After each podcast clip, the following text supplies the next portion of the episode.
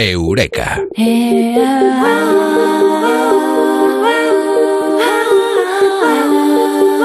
Lo malo vende. Nos fijamos antes en noticias apocalípticas eh, tremendas, casi casi que anuncian el fin del mundo. Nos fijamos antes en eso que noticias eh, positivas. Lo negro vende más que lo blanco.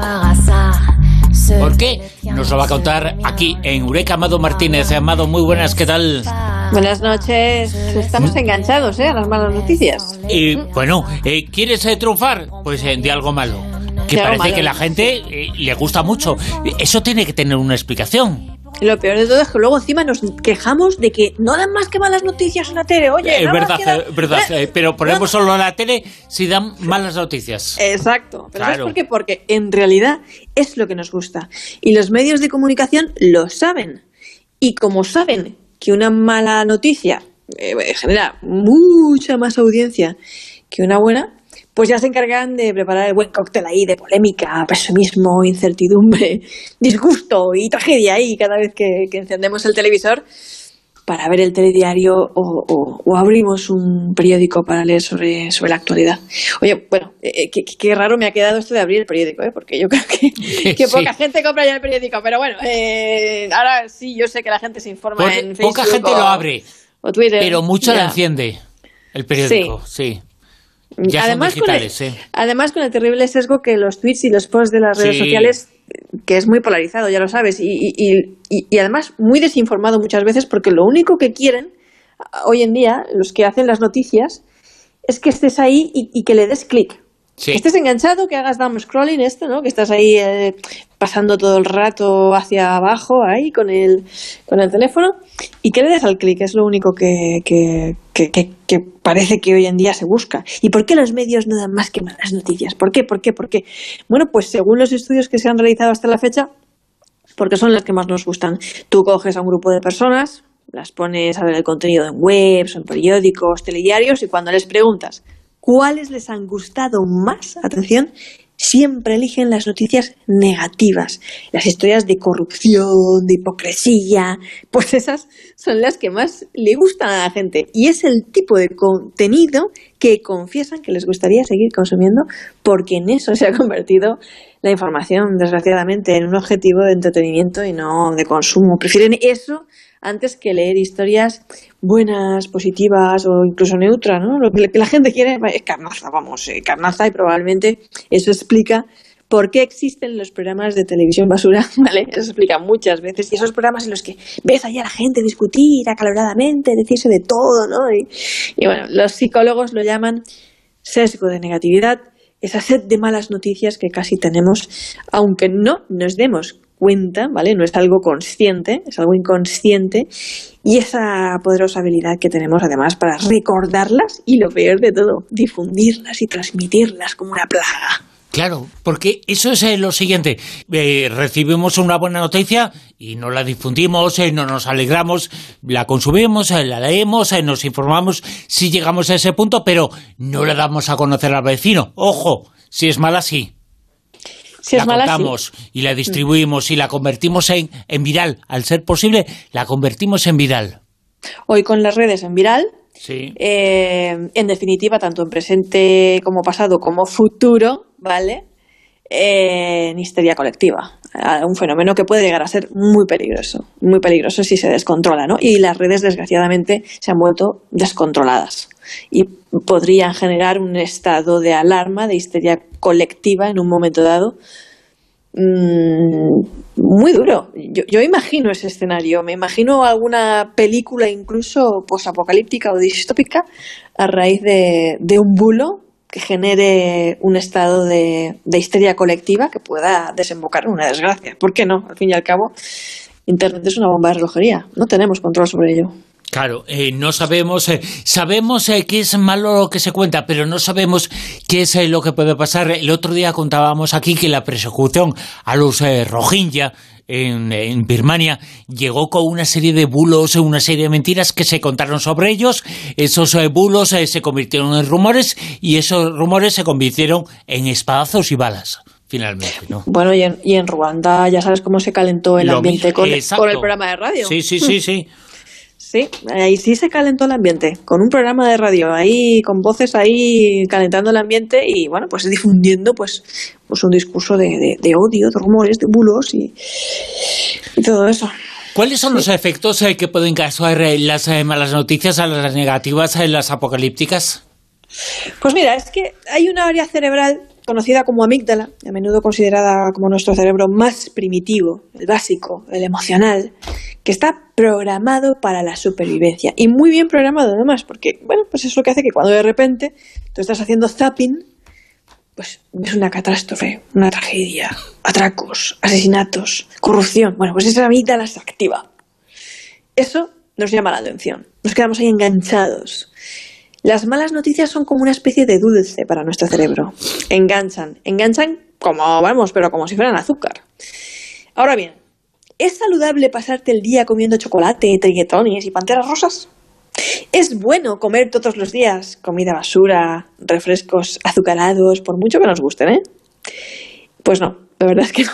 Y todos sabemos lo dañino que es para nuestra salud, por muy placentero que, vamos, que nos resulte entregarnos al consumo de una hamburguesa con patatas fritas, ketchup, Coca-Cola y todo lo que le puedas añadir, ¿vale? A mí se me hace la boca agua de pensarlo, lo confieso. Sí, sí, todos somos así.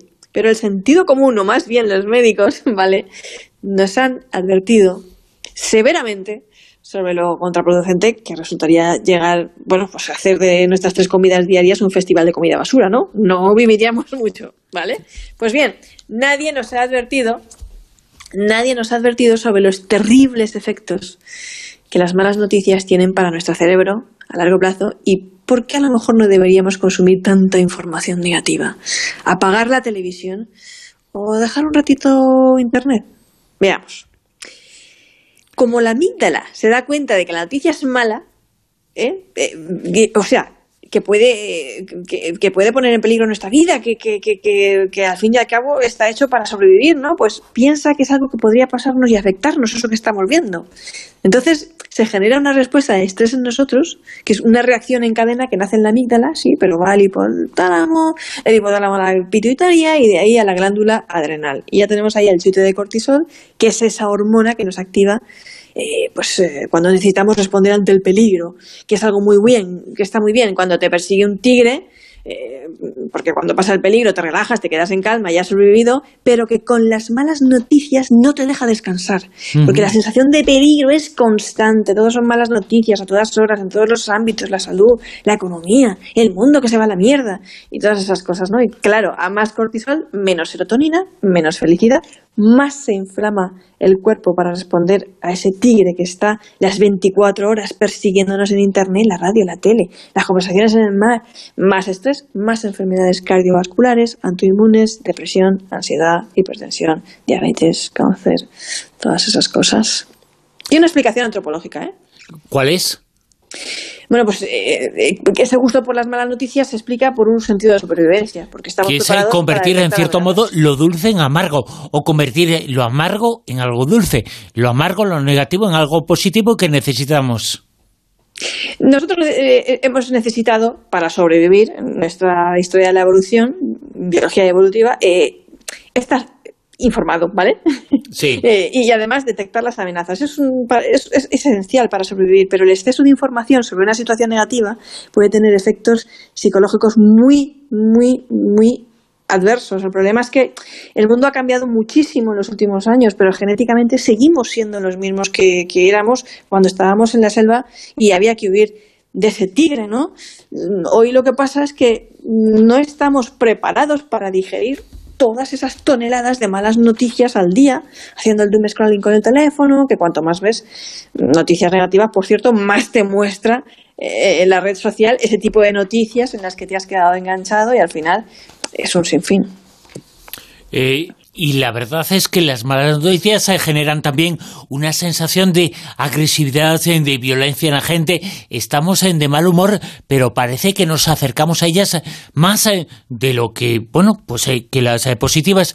Fíjate, abrieron en su momento varios periódicos de noticias positivas y todos tuvieron que cerrar porque no había ventas, porque no llegaba la gente, porque no había publicidad, porque el espectador o el lector no los veía. ¿Por qué? Pues eh, lo bueno no, no es eh, positivo, no vende. No vende. De hecho, si quieres buscar una mala noticia, una buena noticia, tienes que ir a buscarla tú. tienes que poner buenas noticias en Google porque no te aparecen en Facebook. ¿A que no? No. Esa es la triste, la triste realidad. Y hay buenas noticias, muchísimas, muchísimas, a lo mejor más que malas. Es lo que hemos hablado muchas veces que hoy tenemos la sensación de que vivimos en un país o en una sociedad muy insegura. Sí. Cuando, ¿vale? Y no dejamos a los niños que jueguen en la calle, ni los vamos, cuando en realidad es todo lo nunca han vivido en una sociedad más segura. Cuando nosotros éramos jóvenes había muchísimo más peligro que ahora, ¿vale? Y, anteriormente es que las estadísticas son muy llamativas en ese sentido. Eh, la delictividad, eh, los eh, delitos han bajado muchísimo, pero muchísimo es una barbaridad. Y sin embargo tenemos una sensación diferente. parece que el mundo es incómodo, que va, el mundo es más cómodo que nunca. Pues eso es por culpa de las noticias. Por culpa de las noticias nuestros niños no están jugando en la calle. Mm. Sencilla y llanamente, porque jamás ha existido un momento más propicio, y esa es la realidad, si desestimamos el tema del coronavirus, ¿vale?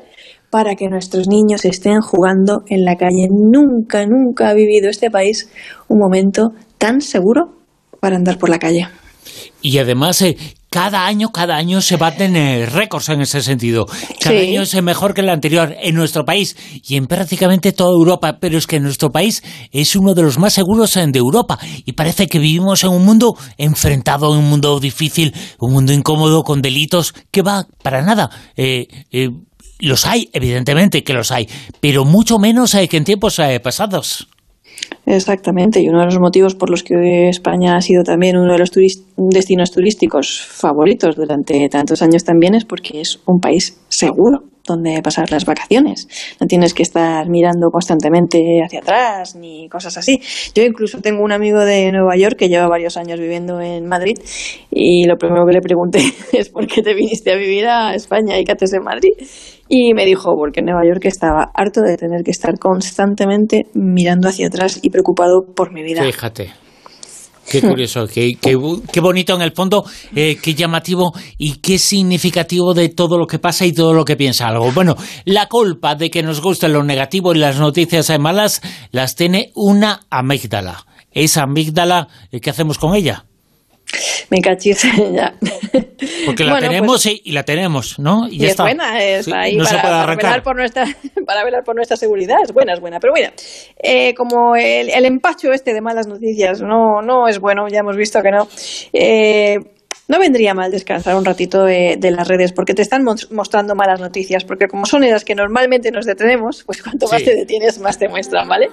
Y con el móvil se pueden hacer mil cosas mejores. Se puede hablar por teléfono, chat, videoconferencia, jugar al ajedrez, vídeos de YouTube de cocina, miles de cosas. Pero lo cierto es que a los que suelen decir, a mí no me gusta leer, mentira, estamos todo el día leyendo en el móvil, ni tal vez nunca se había leído tanto, pero estás leyendo cosas que te enferman. Así que si dedicaras todo ese tiempo a leer un buen libro, no solo serías más culto y estarías más informado y serías más sabio de verdad, sino que estarías más sano psicológicamente, porque leer y concentrarte en la lectura de un libro, al contrario que estar pasando de un contenido a otro, cada cual más polémico y negativo y gilipichi, pues en el móvil pues eh, sí que es saludable leer. Potencia la concentración, la creatividad y te alarga la vida dos años. Eso es lo que hacen los libros, cuando lees libros, según un estudio del que hablamos aquí también en otro Eureka. Así que desintoxícate un poco de tanta mala noticia, conecta con tu realidad objetiva y presente ahora mismo los que nos están escuchando, si sois sinceros, reconoceréis que no os está persiguiendo ningún tigre, que seguramente estáis bien, a salvo y que no tenéis ningún problema o amenaza inmediata.